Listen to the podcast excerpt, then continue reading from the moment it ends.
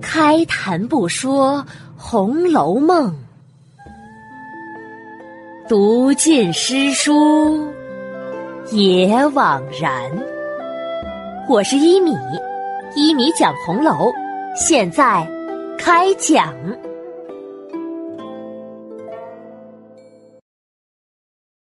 第二十八集：金陵十二钗政策上。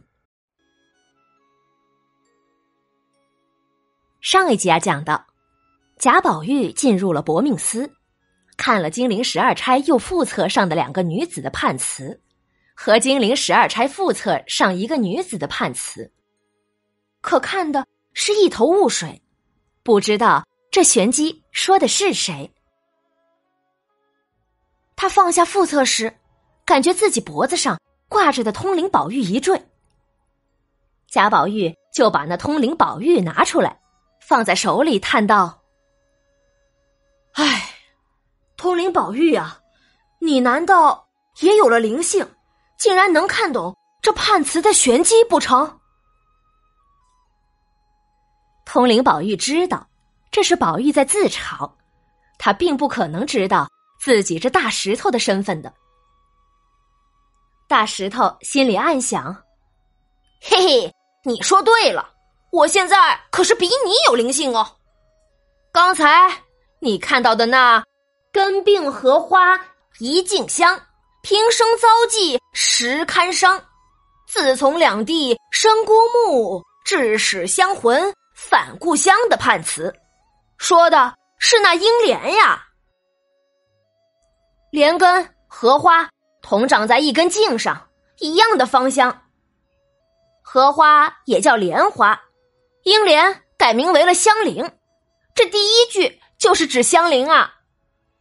香菱她际遇悲惨，从小就被人拐走，后来两翼其主，遇上了呆霸王薛蟠。这种种的遭遇，令人扼腕叹息不已。两地生孤木，暗指一个贵字。香菱跟了薛蟠之后，遇到了一个名字带贵的人，这人让香菱生活的苦不堪言，被折磨致死。唉，宝玉，你不懂也好，不然也只能白白的难过罢了。这大石头在想着。贾宝玉此时已经拿出了《金陵十二钗政策》来看，翻开第一页，见上面画着两株枯木，枯木上悬着一条玉带，下面是一堆雪，雪下隐约埋着一股金簪，旁边也是四句诗：“可叹停机德，堪怜。”永续财，玉带林中挂，金簪雪里埋。读着这四句诗，宝玉心里打了个激灵。这个女子有着战国时燕国岳阳子妻子的贤德，通过剪断织布机上的布匹来劝勉丈夫苦读书求功名。这个女子有着晋朝谢道韫那样的永续之才呀！好好的一条玉带，沦落到挂在枯木上，一股金簪被埋在雪地里，不得其所呀！这四句诗写的是谁呢？好像不是一个人，应该是两个人才对。虽然不知道是哪两个，可总觉得。他们和我自己的关系很亲近似的。话说，这写的是谁呢？把后面两句“玉带林中挂”和“金簪雪里埋”倒过来一读，就了然了。正是一号女主角林黛玉和二号女主角薛宝钗呀。这两人呐，一个。是才情被忽视，命运悲惨；一个是无法规劝丈夫，最终落到了冷落孤寒的境遇，可叹呐！贾宝玉再往后翻，第二页上画着一张弓，弓上挂着一种叫香橼的植物，旁边同样是一首诗：“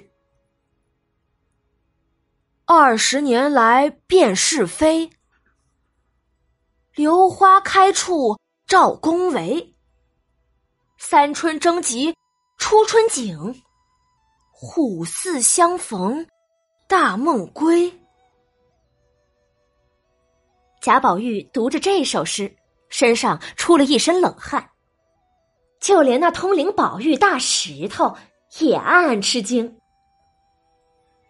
哎呀，这判词写的是宝玉的大姐元春呀！这射箭的弓挂着香橼，指的就是皇宫里的元春呢。二十年来。元春从女官一直做到贵妃，对人世间的荣辱甘苦有了新的认识，在政治上的是非兴衰也见得多了。她的这枝石榴花，火红般的盛开在宫廷里，荣耀一时。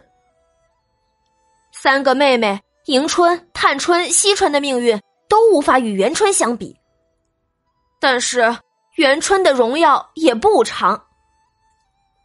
虎和兕这两种猛兽相遇之时，就到了他大梦归去、死亡的日子了。宝玉的冷汗是出自这第六感觉，觉得这诗中有可能有凶险，而大石头却是读懂了这判词。宝玉不愿意再看这一页，赶忙翻到下一页，见上面。画着两人在放风筝，一片大海，海中孤零零的飘着一只大船，船中有一个女子掩面在哭泣。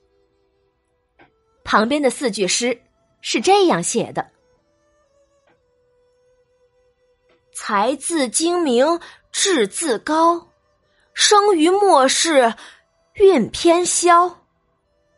清明涕送江边望。”千里东风，一梦遥。读着这样的诗，看着这样的画，宝玉心中啊越发的不自在，觉得都是太凄凉，不愿意多看多读。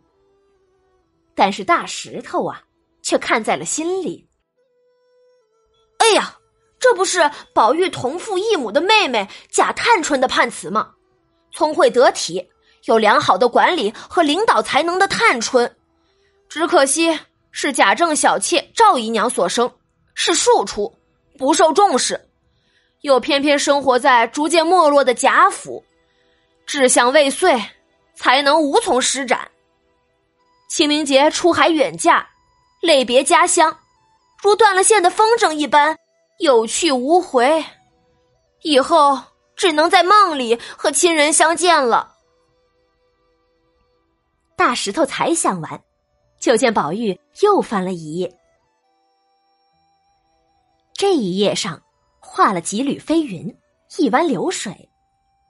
旁边的诗写的是：“富贵又何为？襁褓之间父母为。展眼吊斜晖，湘江水逝楚云飞。”宝玉。匆匆的读了一遍，也不愿意去想。大石头呢，还是在心中默默念叨：“哦，这说的是宝玉的表妹史湘云。湘云生虽然是生在侯门富贵的史家，可婴儿时期父母便去世了。虽然富贵，却无人关心，从小没得过温暖。转眼之间呢，放眼望去，太阳落山。”心好伤感，湘江水流个不停，楚天云飞奔消散。这好像说的是她嫁人以后好景不长，婚后不久夫妻就离散了。这时啊，贾宝玉再翻一页，这页上画着一块美玉，落在泥垢之中。旁边的诗词是：“玉洁何曾洁，云空未必空。可怜金玉质，终陷闹泥中。”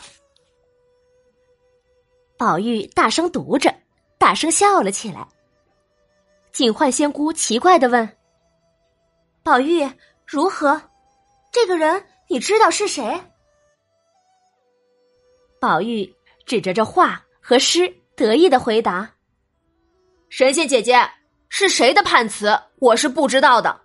可这诗我是能懂的，说的不就是想要干净却干净不了，想要逃离红尘却终在红尘中生活。”可怜了一个书香门第的小姐呀，最终，最终还是陷入了这混沌的尘世中，是不是呢？